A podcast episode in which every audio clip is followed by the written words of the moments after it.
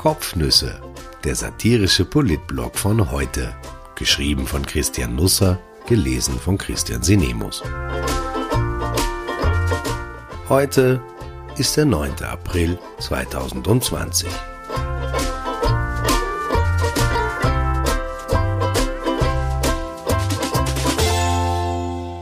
Mehr oder weniger. Sommer 2020.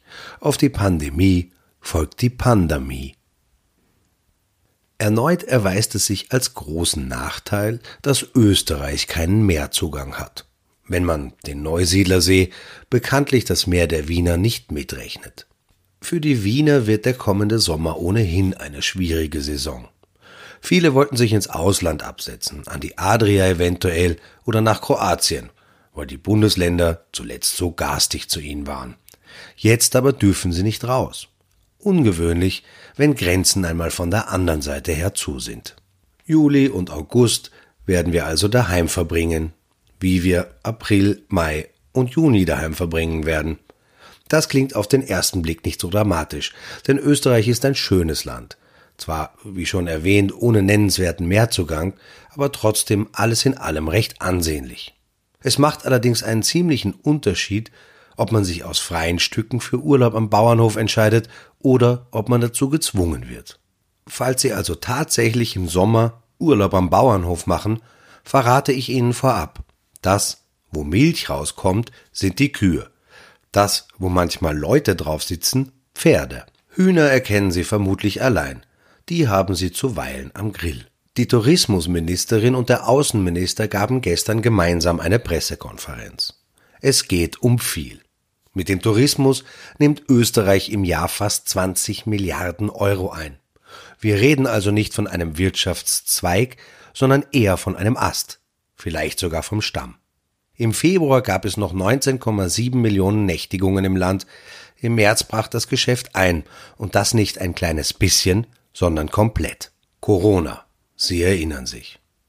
37 Prozent aller Nächtigungen in Österreich werden von Deutschen vollzogen.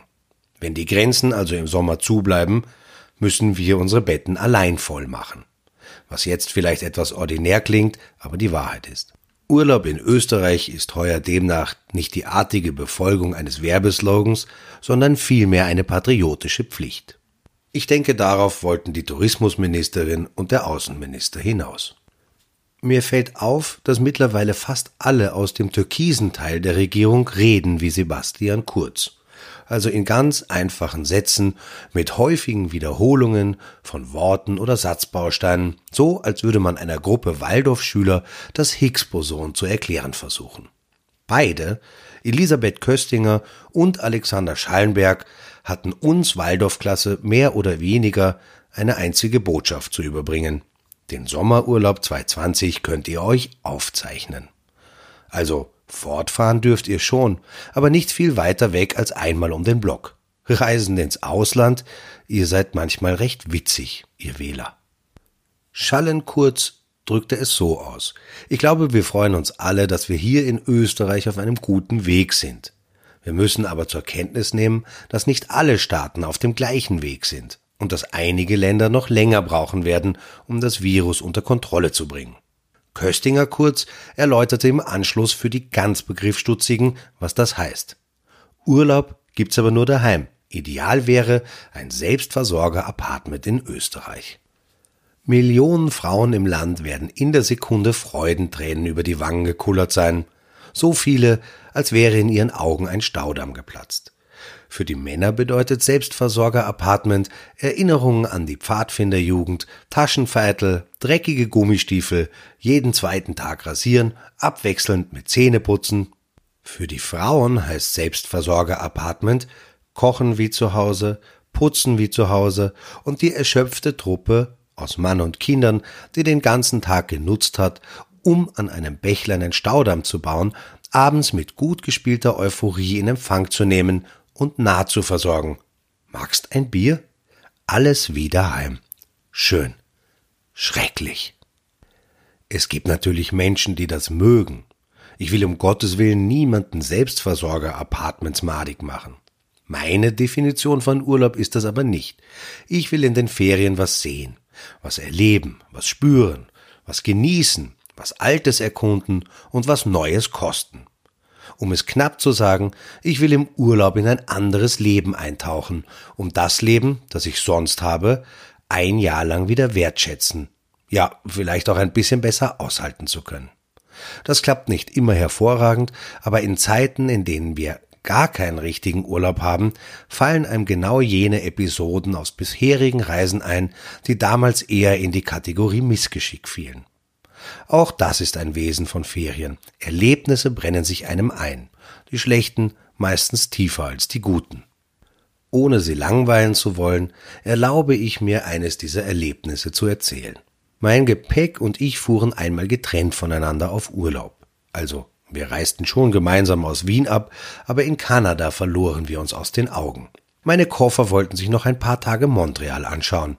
Ich musste weiter nach New York, also standen meine Familie und ich ziemlich spät in der Nacht in LaGuardia und hatten nur mehr dabei, was wir am Leibe trugen und in ein paar Rucksäcke passte, was nicht viel ist. Mein Gepäck machte sich unterdessen in Montreal ein paar schöne Tage. Damals konnte man ja noch unter Leute gehen, auch als Koffer. Ich überspringe jetzt einige unschöne Szenen, denn fünf Leute bis auf die Zahnbürste nackt in Manhattan, das gibt fast einen Filmstoff her. Wobei die Erwähnung von Stoff in diesem Zusammenhang bei mir auch Jahre nach diesem Vorfall eine Reihe von Emotionen auslöst, an deren filmischer Umsetzung Hollywood eventuell Interesse haben könnte. Sie merken vermutlich, ich übertreibe jetzt ein bisschen. Wir kauften also das Notwendigste nach. Ein paar Tage später mussten wir weiter. Das ist der Nachteil von Amerikareisen gegenüber Selbstversorger-Apartments zum Beispiel. Man ist etwas unstet.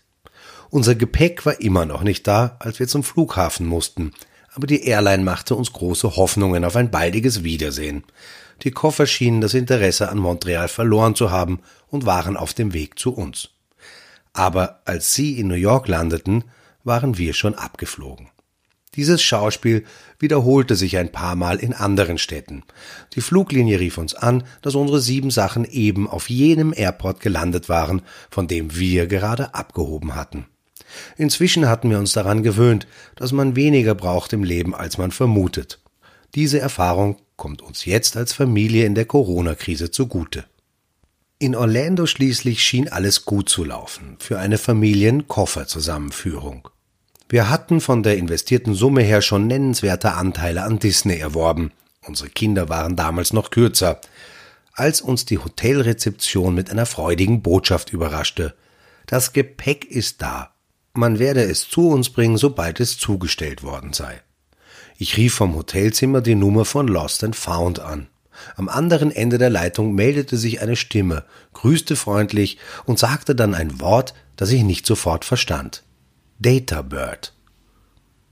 Ich erklärte, wer ich sei, dass es um meine Koffer ginge und mir die Information zugegangen sei, dass diese offenbar am Flughafen vorrätig waren. Databird. Ich versuchte es, immer noch die Ruhe in Person, erneut mit einer vielleicht etwas ausschweifenderen Erläuterung. Databird. Ich gab meine Passnummer an, nannte meine Kreditkartennummer Databird. So ging es eine Zeit lang hin und her.